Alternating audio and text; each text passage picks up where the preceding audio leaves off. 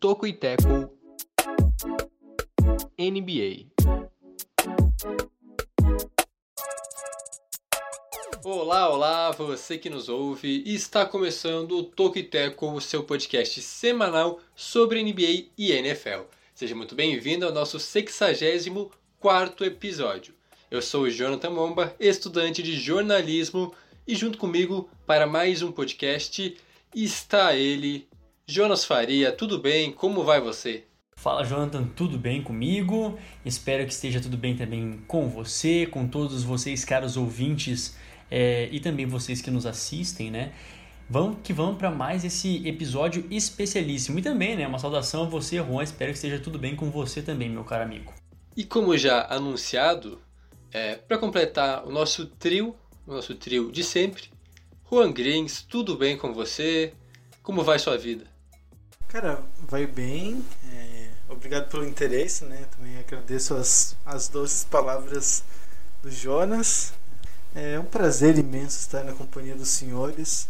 É, esse podcast é especial, muita coisa para falar, obviamente. Não tem como falar de todas as movimentações da free agency e nem das trocas, mas alguma coisa a gente vai conseguir falar e o resto fica para as prévias da temporada. E qual que é a ideia do Togeteco? Cara, a ideia do Toqueteco, por incrível que pareça, olha só, olha o que eu vou dizer, hein? Isso é trazer o que? Os principais destaques do basquete e também lá do futebol americano da terra de quem? De quem? Do Peru recheado. Semana de, de Thanksgiving, ou como quiser, é, Dia de Ação de Graças, é, Black Friday, também um monte de coisa importante acontecendo essa semana. E também tem as fotos da formatura, né? No sábado, então uma semana muito importante para a humanidade. Para a humanidade como um todo, né? Com certeza. Inclusive, uma crítica agora. Esse é o feriado é muito legal, né? Poderia ser adotado pelo Brasil também, né? O calendário brasileiro. Pô, ação de graças, assim, aquele clima gostoso de confraternização entre família.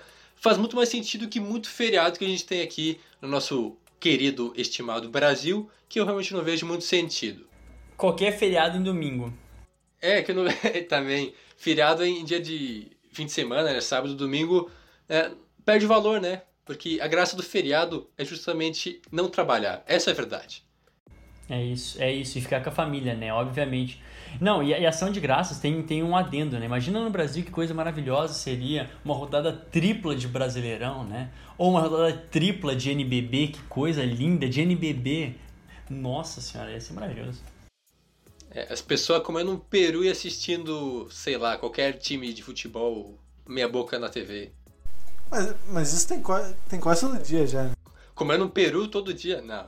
As pessoas assistem o futebol, agora comendo peru é, é algo diferente, né? É especial. E- Ainda mais o peru recheado, cara, é complicado. Mas a gente já se alongou muito nessa introdução. Vamos falar do que realmente interessa, que é o nosso podcast.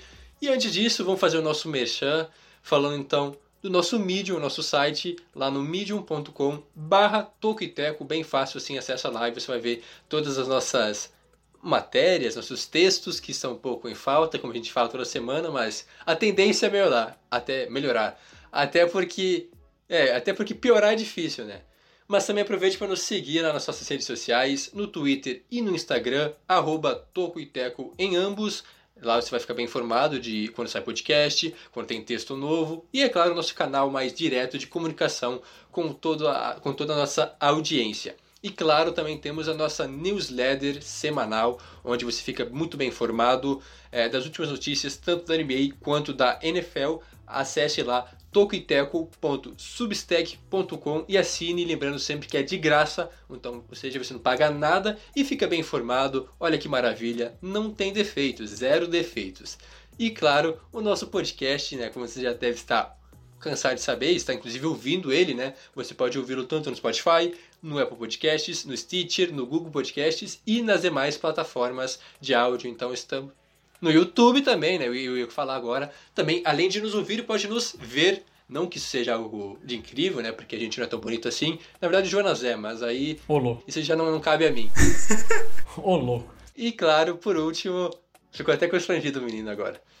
O formulário, né? O formulário Tocoiteco, como o Rô comentou das fotos de formatura, estamos nos formando, já está se aproximando esse momento, então por favor, vá lá e nos dá essa forcinha, é, assinando, então, é, preenchendo o nosso formulário, que está, o link está na descrição, tanto do Twitter quanto do Instagram. É bem rápido, algumas perguntinhas breves e você vai ajudar a gente demais.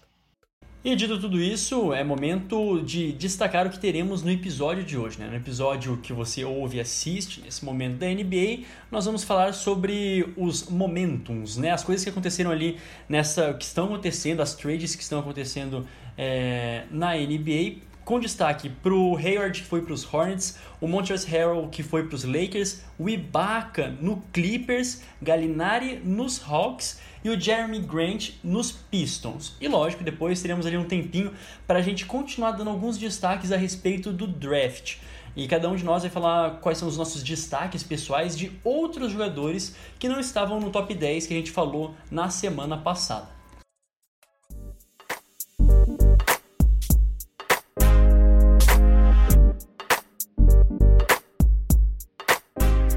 Muito bem, o nosso primeiro destaque deste podcast especial demais. É, vamos falar sobre a Free Agents da NBA que está pegando fogo todo dia. Quer dizer, agora já os últimos dias deu uma tranquilizada, já passou o momento de maior fluxo de notícias, né, de mais acordos sendo é, oficializados, mas o primeiro, a primeira negociação que a gente tem que comentar é a ida de Gordon Hayward para o Charlotte Hornets. E o Hornets então trazendo um jogador é, de peso, claro que o Hayward já não é mais o mesmo, é um jogador que sofre com muitas lesões e o valor, eu não sei exatamente, mas acho que é, é 30 milhões ou até um pouco mais que isso por ano. 30 milhões. Isso, 30 milhões. Isso, um valor muito alto para um cara que não está produzindo à altura, né? Não está produzindo mais como já foi na, na época áurea dele lá jogando pelo Jazz. É, as últimas temporadas eles estão sendo ok quando ele está em quadra, então ainda tem essa questão das lesões que vem se repetindo. O que vocês acharam deste investimento da equipe do Hornets? Um investimento de risco, né? Por que não dizer? É, deixar claro que, que o Hayward não é mau jogador. Né? Ele é um bom jogador, só que ele não é mais um, um cara para ser um franchise player de um time forte. Né? Ele não, não tem mais essa capacidade. Quer dizer, pode ser que tenha, né? Difícil prever o futuro. Mas pelo que a gente viu dele no Boston, não, não dá essa ideia de que é capaz disso acontecer. E, enfim, para completar a informação, então são 4 anos e 120 milhões, o que dá 30 milhões por temporada por 4 anos.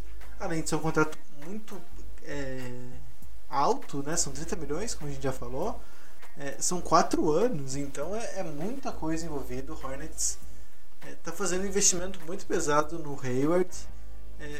Parece não fazer muito sentido. Quer dizer, faz sentido porque eles são desesperados por voltar para os playoffs mas parece que estão apostando muito no cara errado, né? Eles podiam, enfim, de repente segurar ou, ou tentar um outro jogador. A gente sabe que Charlotte é um mercado muito pequeno, então é difícil realmente se atrair grandes free agents, né? Não tem como a gente pensar no Anthony Davis, no LeBron, no, no Kawhi Leonard, no Paul George, no Antetokounmpo, que vai ser, pode ser free agent na próxima off-season dificilmente esses caras vão se interessar por jogar em Charlotte. Por mais que o Hornets esteja organizado, isso é muito difícil.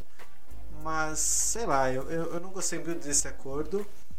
Mas pode ser que dê certo, né? O Hornets surpreendeu positivamente na última temporada. É, eles meio que acharam o Devontae Graham, que era um cara que ninguém falava, é, que no segundo ano, ele era segundo anista né? em 2019 2020, foi muito bem. É, muito bem dando muitas assistências, arremessando muito bem do perímetro.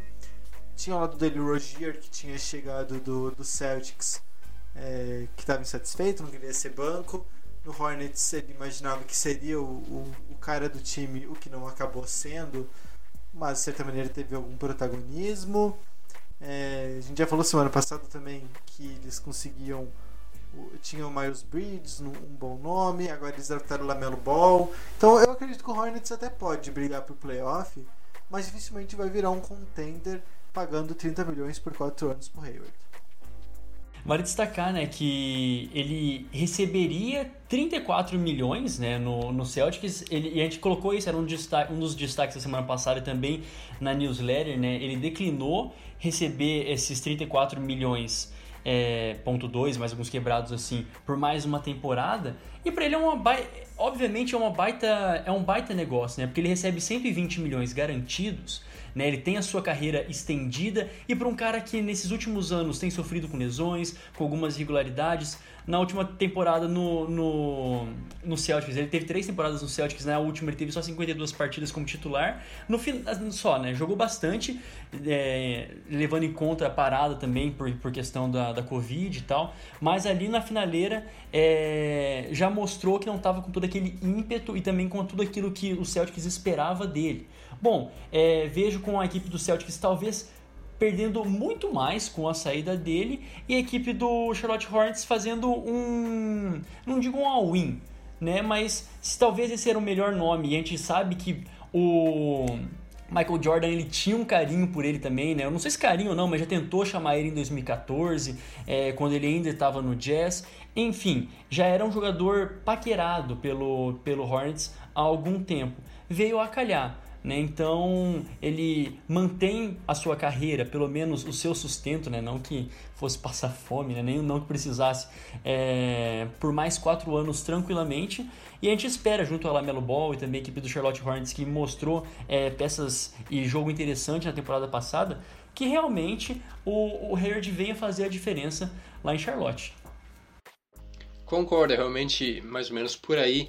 É um cara com qualidade, a gente sabe que não tem como contestar isso, mas que vem com alguns problemas e não é exatamente o nome para reerguer uma franquia, para ser o nome dela. Tudo bem que imagino que esse, o cara, né, a, o rosto de, de, Charlotte deve ser justamente o Lamelo Ball, pelo menos é essa a expectativa, que ele se desenvolva, se, torna, se torne um All-Star, mas o Hayward seria com certeza uma grande ajuda para fortalecer esta equipe. Agora partindo para o próximo assunto, a ida de Montrezl Harrell, na verdade, ele não trocou nem de cidade, né? Ele só mudou o time, mas então o Montrezl Harrell assinou o contrato com o Lakers, contrato de dois anos no valor de 19 milhões, mais um reforço para esse badalado time, é, o atual campeão, Los Angeles Lakers. É, mais um, um jogador que é agenciado pelo Rich Paul, da, da Clutch Sports, que vai parar no Lakers, né? Isso é interessante se colocar também.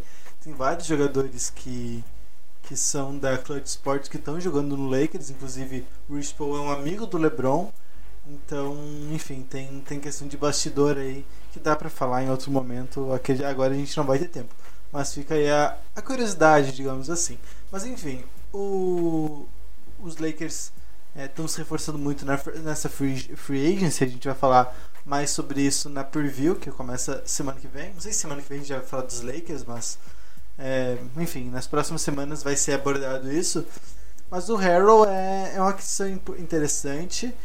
É, não vai ser titular, né? Dificilmente vai ser o, o pivô titular, até porque é, joga o Anthony Davis ali, joga o LeBron.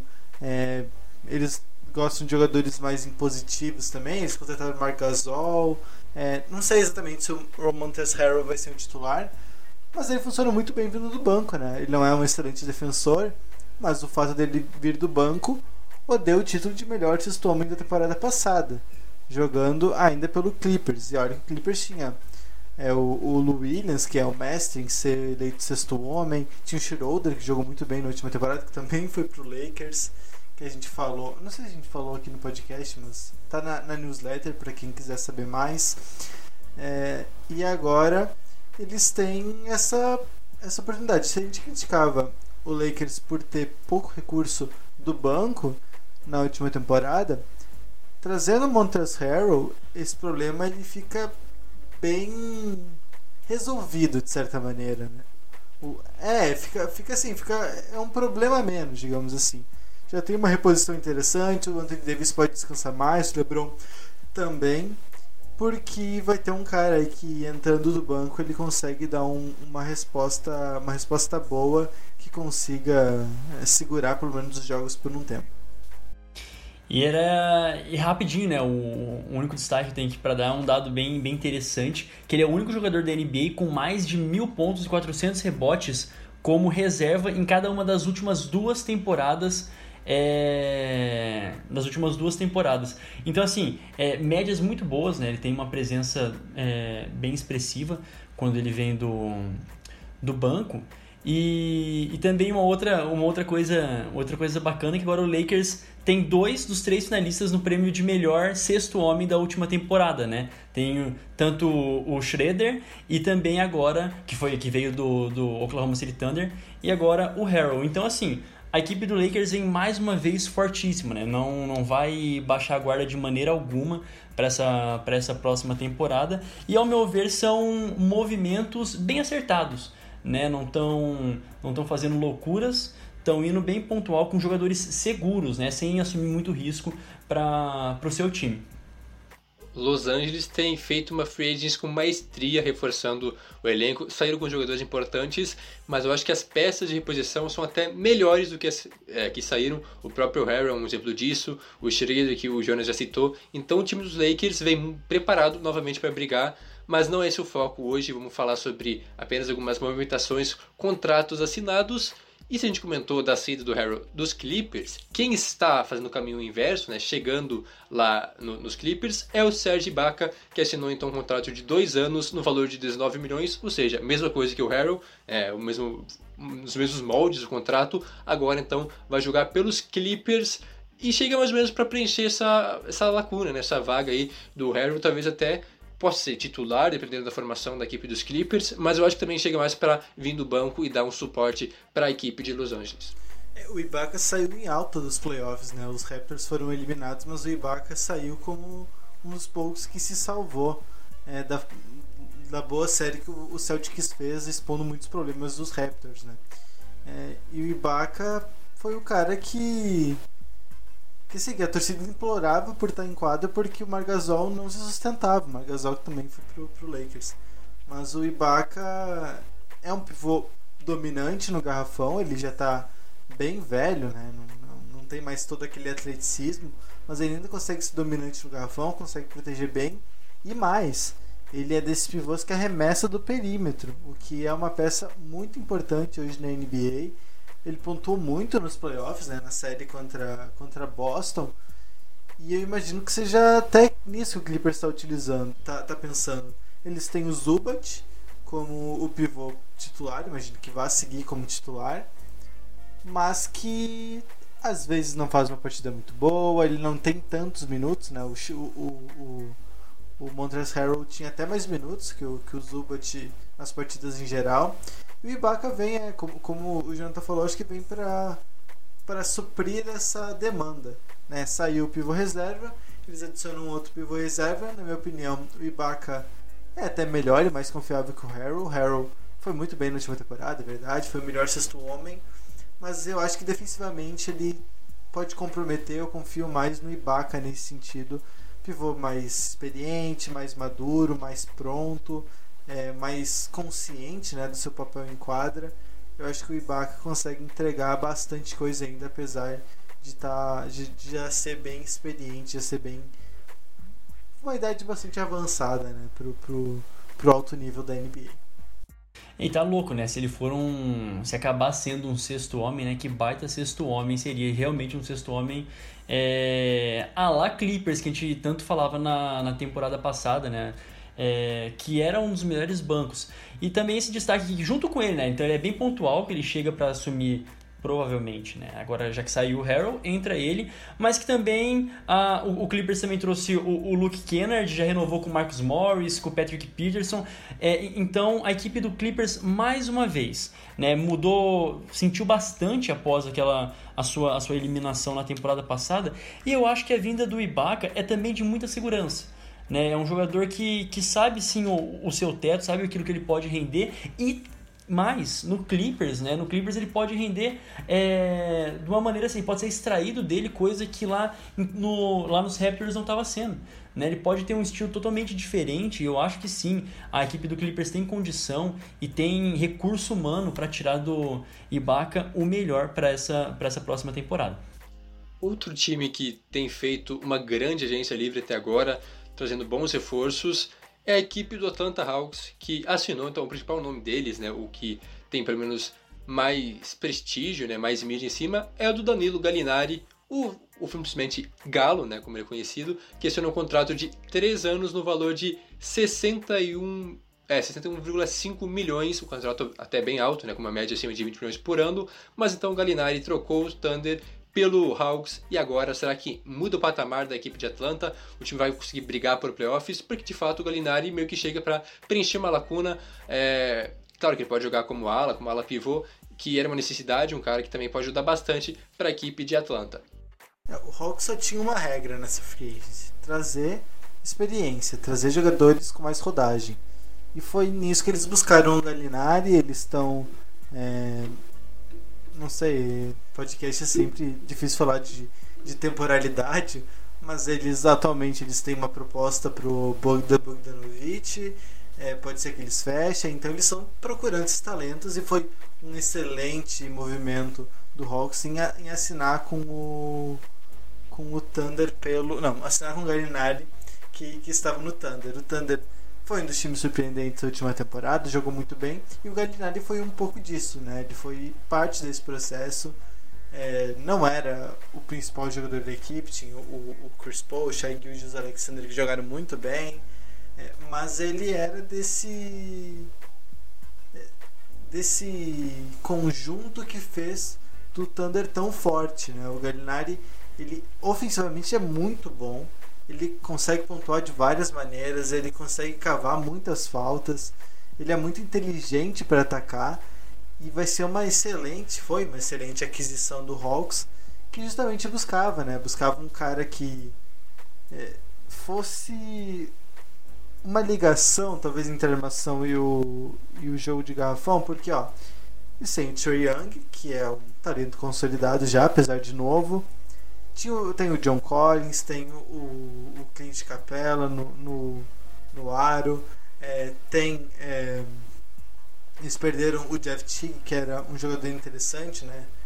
um, armador experiente, mas eles também têm, sabe, Andy Hunter, tem o Ken Reddish, quem tem o, o, Kevin Herder, todos talentos muito jovens, eles queriam justamente alguém mais experiente e eles buscaram esse alguém no Gallinari. Imagina ele jogando de ala, é, fazendo justamente essa, essa função de, de,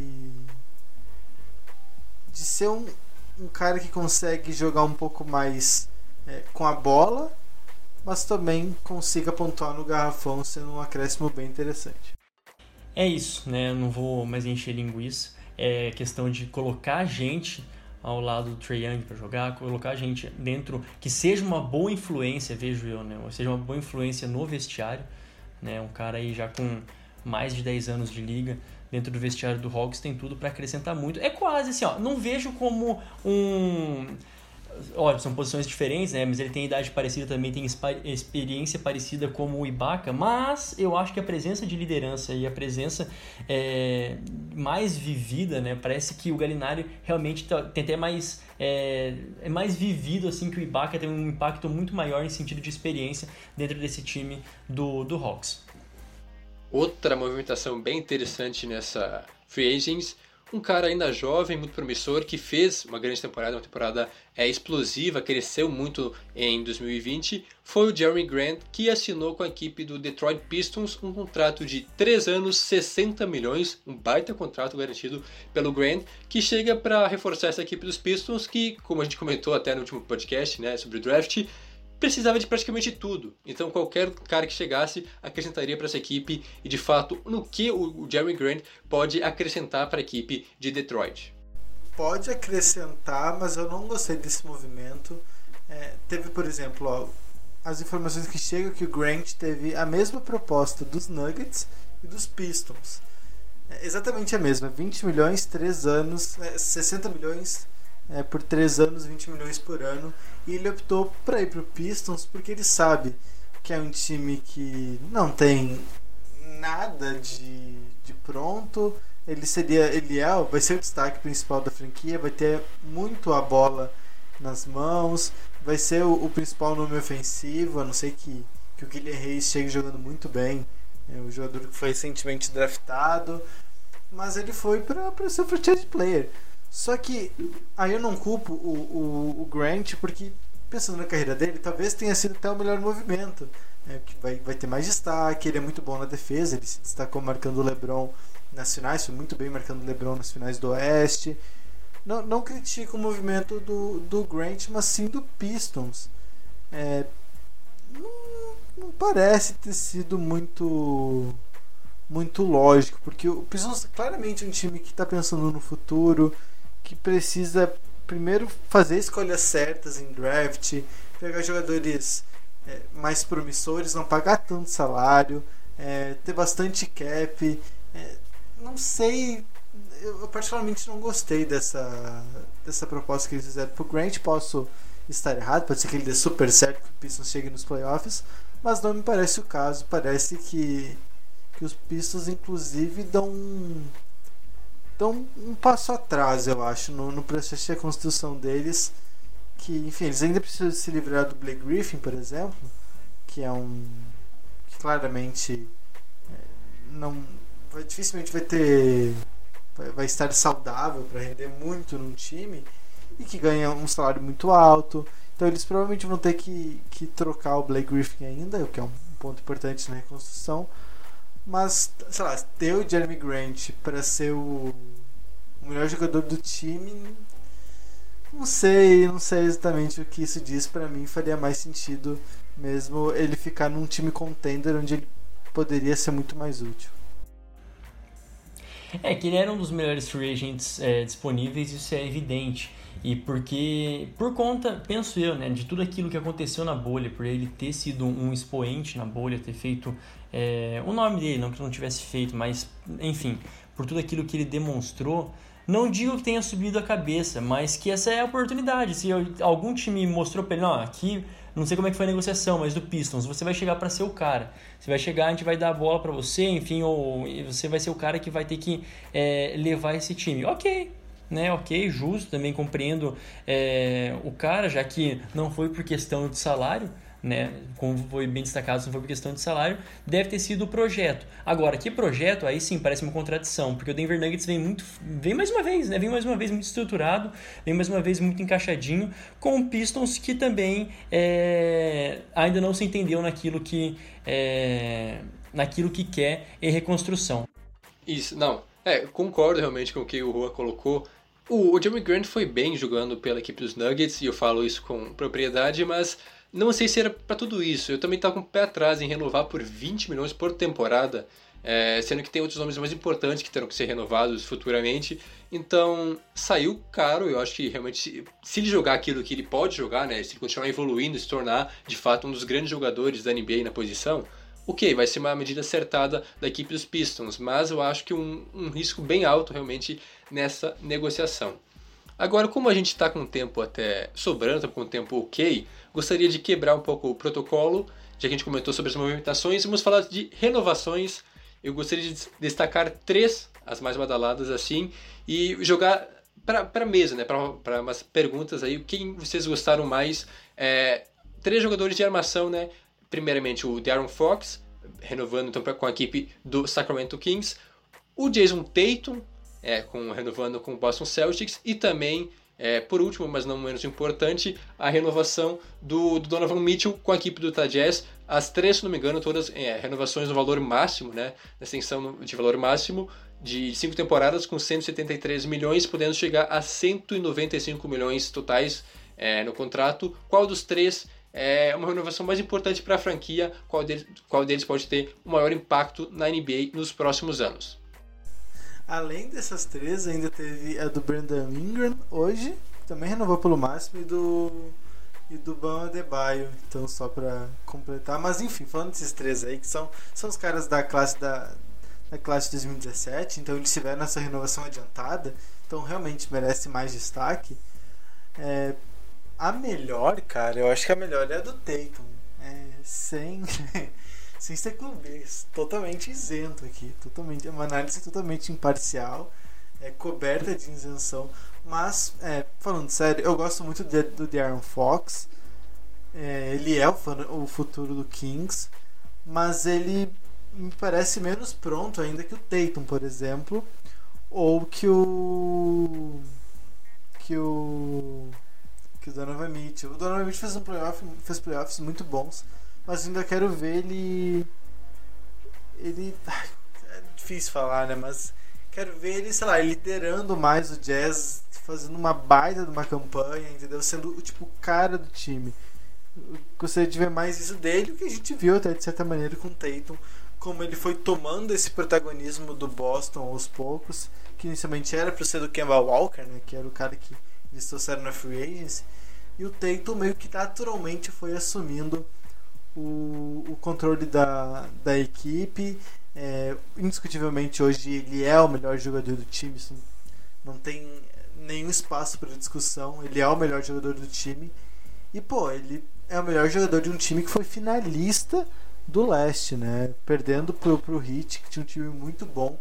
Então o cara merece. Todos merecem o contrato. Todos os cinco, né? Contando com o, o Brandon Ingram e o Ban Adebayo, todos merecem essa renovação pelo valor máximo. É, mas o Tatum eu acho que é um caso muito de muito sucesso, um sucesso muito cedo, né? Desde o começo ele começou, desde o começo ele começou não, desde o começo ele já conseguiu impactar o time e sendo agora então assumindo de vez é, o status de, de jogador da franquia. É, assim, olhando por esse lado, até concordo com você, Juan, porque ele é, mas se a gente para o Tatum, né? Mas se a gente para para olhar realmente para os jogadores é, nos seus times, ao meu ver, o Boston é, tem mais times sim que, assim, sobrando, né? Obviamente, que a equipe de Sacramento. Então, nesse sentido, é, o De'Aaron Fox, eu acho que ele é muito importante, por mais que ele ainda não tenha se desenvolvido, ele é muito importante para um time que está buscando, né, que está buscando é, se estabelecer mais uma vez. E claro, pode fazer, posso fazer o destaque também que chegou o Halliburton, né, se espera muito que esses dois joguem bem juntos. E pelo lado do, do Utah Jazz, é isso, o Utah Jazz também é um time é, melhor, então Donovan Mitchell uma outra baita renovação para deixar um pouquinho o Tatum é, de lado, já que você já destacou bastante, creio que entre esses outros dois que sobraram, o Donovan Mitchell ainda mais importante. É até um pouco complicado a gente fazer essa comparação, porque o Darren Fox não foi testado em playoffs, né? Ele não, diferentemente dos outros dois, não conseguiu jogar ainda por questões de limitação da equipe dos Kings, que eu imagino até que é um dos times que vem forte para brigar, né? Aqueles times que não se classificaram que conseguiram fazer uma boa, um bom draft, ou até mesmo free agents, melhorando a equipe para brigar então por uma vaguinha pela seed 8 ou 7 do, é, dos playoffs. Então é complicado comparar porque o Darren Fox não tem essa amostragem toda, né, principalmente em pós-temporada, enquanto que o Mitchell já foi bem explosivo e o Teito, como comentado, liderou a equipe do Celtics. Então, pela responsabilidade, pelo protagonismo individual que ele assumiu, talvez seja o cara é, com mais futuro é, pela franquia, claro que o Mitchell também pode se tornar isso lá em, em Utah, justamente falta um pouco mais de vontade dele, eu acho que de chamar a responsa, né? Porque é, liderança mesmo, acho que falta um pouco de liderança no Mitchell é, com os companheiros, que é algo que ele pode adquirir com o tempo. Agora então. Ah, eu não sei, ô, Jota, não sei se foi dito, né? Se foi dito, perdão, eu perdi. Mas qual é que é o valor mesmo da renovação máxima? É, a renovação máxima para dos três foram iguais, né? Os três tiveram renovação máxima, tem o valor de cada uma. É... Foi de 163 milhões, que aí dependendo de, de contrato, de valor, de, de extensão, pode chegar a 195. Isso, é, cento, é, cento, é 160 e alguma coisa o garantido, que daí com atingindo as metas, as metas elas, eu não sei se elas são fixas, mas elas têm a ver com chegar no All NBA Team tu chega, sabe, no time 1 tu pode chegar a 195 milhões, tu chega no, no time 2, chega a, um, a determinado valor.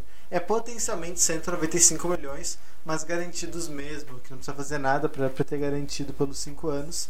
É 166 milhões, uma coisa assim. 163. Agora então, mudando um pouco de assunto, falando mais sobre o draft da última semana, a gente comentou bastante já é, no, no, podcast, no episódio passado, os principais nomes, e hoje então a gente vai falar é, daqueles que ficaram de fora do top 10, mas que são importantes, nomes bem interessantes, é, que se encaixaram em alguma franquia, que caíram muito no, no draft e podem se tornar um steal. Então, aqueles jogadores que se destacaram é, mais no, no, final da primeira rodada, e até mesmo na segunda rodada, por que não? É, começando então por você, Jonas, quem você destacaria? Que jogador que a gente não conseguiu comentar na semana passada é, desse draft? Cara, eu vou destacar o primeiro o Cole Anthony, né, draftado pela equipe do, do Orlando Magic. Ele tem alguns pontos a melhorar, por exemplo, defensivamente, mas ele é um armador, assim, ao meu ver, que foi um baita de um estilo, tá? Para aquele, pro, pro, pro Orlando Magic, vai ser muito interessante a presença dele. Ele tem uma das qualidades de ser um jogador muito maduro, né? Por, por ter aí, é, não tem nem 20 anos, é, agora acho que não sei se fez 20 anos agora, mas enfim, uh, o pai dele também, o, o, o, Greg Anthony, né, jogou também por 11 anos na, na NBA, então vai ser muito importante para essa transição. Acho que ele chega bem pronto, essa que é a coisa, né? Por que, que ele é importante? Porque ele vai chegar no Orlando Magic pronto para já atuar em uma intertemporada menor, que todos os calouros vão chegar quase que sendo colocados na, na fogueira mesmo, né? Já para atuar sem tanta preparação assim. Então ele também teve bons destaques ao longo de toda a carreira dele lá na, na Universidade de, da Carolina do Norte, é, bons números. Então, assim, no cômputo geral, ele chega para muito maduro é, em pick and rolls. Eu vi até uma matéria que comentava, né, comparava ele com o sistema usado no, nos Raptors, né? com o Van Vliet, com o Laurie, ele talvez jogando com o, com o Fultz, ele possa assumir essa, essa, essa, característica de ter aí dois jogadores muito habilidosos que têm essa capacidade de arremessar e também é, melhorando defensivamente, é, ajudar no Orlando Magic nesse sentido defensivo. Então tá aí meu primeiro destaque. Juan, quem você gostaria de destacar primeiramente então é desse draft? Juro que sem clubismo também, eu quero destacar a escolha do Aaron Nesmith, que foi a 14 escolha geral, escolhido pelo Boston Celtics. É uma surpresa para mim, eu achava que eles iriam pegar um pivô, que todo mundo fala que precisa de pivô e blá blá blá, isso aqui. E é, Danny Ainge olhou e falou assim: não, vamos pegar um arremessador. Eu acho que tá certo. O Nesmith é um cara que eu gostava demais eu não colocava é, no top 10, mas porque realmente tinha caras melhores, mas assim, para partir da escolha 11, achava totalmente plausível, porque ele é o melhor arremessador da classe, ele tem um aproveitamento absurdo do perímetro, é coisa assim de 40 e poucos por cento, se não estou enganado, se pá até mais. É, arremessa em movimento, arremessa parado, cria o próprio arremesso. É um, é um absurdo do perímetro. Tem algumas questões defensivas, como é, que, que o separam de ser um trendy é, excelente, mas a gente sabe que é muito comum ver rookies. É, é muito incomum ver rookies chegando na NBA muito bons na defesa, porque é, leva um tempo para se adaptar e tudo mais, então ele vai ter tempo. É, o Brad Simmons é muito bom treinador, então eu, eu acredito que ele possa se desenvolver na defesa. E daí, ele sendo um defensor bom, não precisa nem ser nada demais. Ele sendo um defensor bom e mantendo esse nível de arremesso que ele tem, aí é, é coisa absurda. Ele pode contribuir muito com o Celtics, que por enquanto não tem ninguém assim que substitua o Hayward né, no, no quinteto titular. Não acho que ele vai ser titular, acredito que o Smart vai assumir a posição jogando Kemba, Smart, lembrar o Tatum e o Tristan Thompson. É, acredito que vai ser esse o quinteto titular. Então ele vai ter alguns minutos vindo do banco. E daí é, é ver se vai se desenvolver a ponto de virar um sexto homem ou algo do tipo. A minha contribuição, então, também um jogador que pode encaixar muito bem na franquia. É, estou falando de Tyrese Maxey, o Maxey, que foi draftado pela equipe do Philadelphia 76ers na escolha número 21. Até se especulava que ele saísse antes, alguns colocavam até como um top 15, mas ele acabou caindo bastante é, algumas posições. Ele que é um prospecto de Kentucky, uma universidade tradicional, mas que não vem sendo, que não vinha sendo tão falado, até porque é, não impressionou tanto como geralmente os prospectos de Kentucky é, fazem, mas mesmo assim um cara com muita qualidade que pode ter impacto nessa no time dos Sixers. Inclusive imagino ele sendo um reserva de de bom calibre até para o Ben Simmons, um cara bem importante para contribuir bastante na armação, que era um dos pontos fracos, né?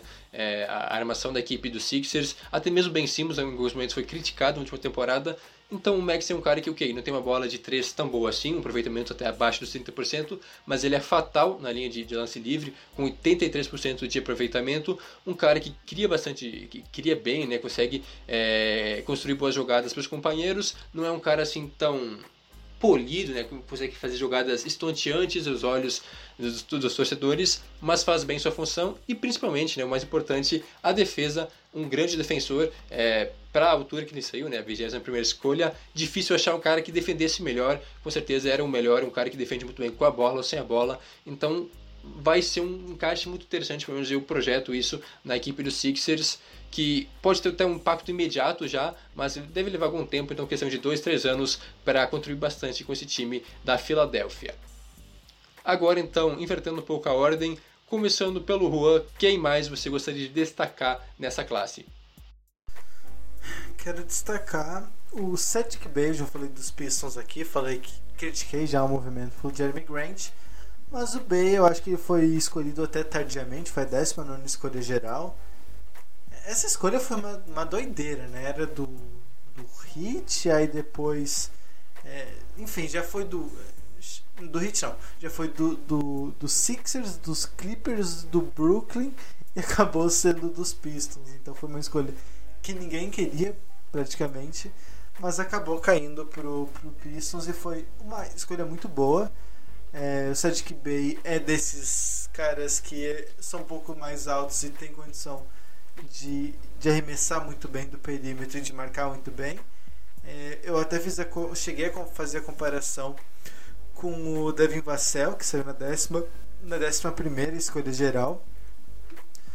E ele pode ser, né? Ele é, é, joga de ala, ala pivô ali, um pouco mais, mais próximo do garrafão, mas que é outro, né? Se eu destaquei aqui o. Se eu destaquei aqui o, o, o Nesmith que pode se tornar um trendy, na minha opinião, o Sadiq Bey já chega como um trendy é, para se desenvolver ainda, né? Ele precisa melhorar nos aspectos para se tornar um nível de NBA, mas é uma escolha muito segura. É, eu não consigo ver ele dando errado, por exemplo. Talvez ele não realmente não vire um All-Star, um cara que seja diferenciado, mas chance de dar errado é muito pouco, então eu gostei bastante dessa escolha. É na altura que foi também, acho que o risco é muito baixo e, e o ganho pode ser muito alto. E Jonas, quem mais você gostaria de destacar então o outro nome que não dá para deixar é, passar em branco nessa lista?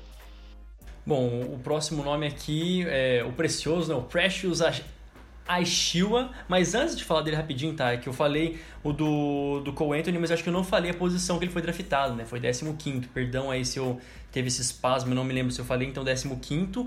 É, desci algumas posições por conta que ele sofreu uma lesão e tal, mas enfim, não é dele. É, descendo cinco posições agora, o Aishiwa me mantenho ainda na Flórida, agora draftado pelo Miami Heat.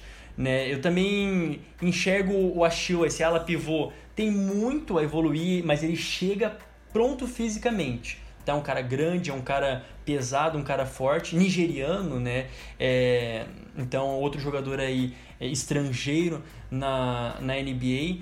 Vai ser muito interessante, eu acho que ele tem uma margem de crescimento muito bacana com o Adebayo. O Adebayo pode passar bastante coisa para ele, pode ensinar bastante. E a equipe do Miami Heat, que é uma equipe, mais uma vez, a gente não imaginava que fosse chegar aonde chegou, mas chegou e se mostrou com peças assim é, significativas, com peças é, que são provadas mesmo, né? Que não são dúvidas. Butler, o, o Hiro, o Dredd, todos eles são as peças provadas da equipe, o Adebayo propriamente dito. E aí o encaixe do do Precious nesse time vai ser, eu vejo até com naturalidade. Né? Ele vai chegar nesse time para somar, sei lá, se vindo do banco, obviamente, né? porque temos ainda o Adebayo, mas é um cara pronto, bastante atlético, bastante explosivo e que arremessa bem também com uma boa defesa, tá? principalmente a defesa. Então vai ser muito bacana é, o seu encaixe dentro da equipe lá de Miami. E o último nome, então, é, para se destacar dessa classe eu vou falar de R.J. Hampton, selecionado pela equipe do Denver Nuggets, não diretamente, né, teve algumas trocas aí no caminho, ele foi selecionado pelos Pelicans, mas acabou parando lá em Denver. Um jogador bem interessante que na verdade não estava na NCAA, ele jogou na última temporada lá é, pelo New Zealand Breakers, na Liga Australiana de Basquete. Teve um bom aproveitamento até, não foi tão impressionante assim, mas os números dele no high school eram muito bons jogando lá no, no Texas, teve ótimos números, mas é um cara que chega não para contribuir imediatamente. Eu acho que essa é a ideia que a equipe dos Nuggets já, já meio que traz ele.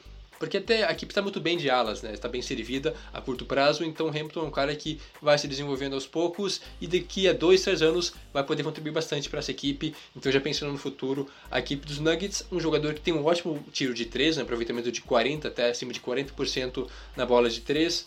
É, tem bastante habilidade, ainda tem que evoluir um pouco fisicamente, né, ganhar um pouco mais de massa para poder atuar é, na NBA mas é um nome bem interessante e que vai meio de encontro às necessidades da equipe de Denver, ao estilo de jogo. Então, um cara que futuramente pode contribuir bastante para o estilo de jogo do, do Jokic, do próprio Murray. Então, é bem interessante até um cara que vai ajudar bastante na transição durante o jogo.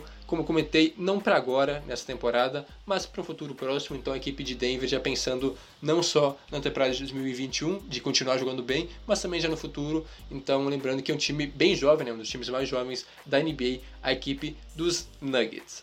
Mais alguma consideração? E já são três escolhas do Nuggets que têm o mesmo perfil. Jogadores que começam muito bem cotados e caem por algum motivo na escolha geral. É, Bol Ball, que era para ser um dos melhores jogadores da, da classe dele, caiu muito. É, o Michael Porter Jr. também era muito bem cotado, caiu, eles pegaram. E agora de novo o RJ Hampton. Era para ser a escolha top 5 desse draft, é, junto com o Amelo e tudo mais. Era para ser desse nível, caiu demais, mas pro Nuggets é, serve, então interessante. Mínimo interessante essa estratégia que o que Denver utiliza, que deu certo, né? O Michael Porter Jr. tá aí jogando muito bem. Muito bem, então eram essas, esses os nossos destaques de hoje. O Tokiteco vai ficando por aqui. Não se esqueça de nos seguir tanto no Instagram quanto no Twitter, arroba e de acompanhar o nosso site lá no medium.com barra Tocoiteco. E claro, assinar também a nossa newsletter em tokiteco.substack.com. Ouça também o nosso podcast sobre a NFL, que já está chegando na reta final da temporada, muita coisa acontecendo também na NFL e, claro, seguir nossos perfis pessoais nas redes sociais. O meu é @jonathanmomba. Juan, quais são as suas? É arroba lá no Twitter e também no Instagram. E Jonas, a minha você pode clicar aqui nesse. Aqueles bem capaz, a gente não tá tão evoluído assim. Brinks. É, não sei nem como que faz isso. Jonas Faria no Instagram, Jonas Faria Underline no Twitter. Chegaremos lá um dia. A gente vai, vai, vai crescendo, vai, vai tomando espaço. Muito obrigado então a quem nos acompanhou até aqui. Muito obrigado mesmo. A gente volta na próxima semana com mais um episódio do Tokiteco NBA. Até lá.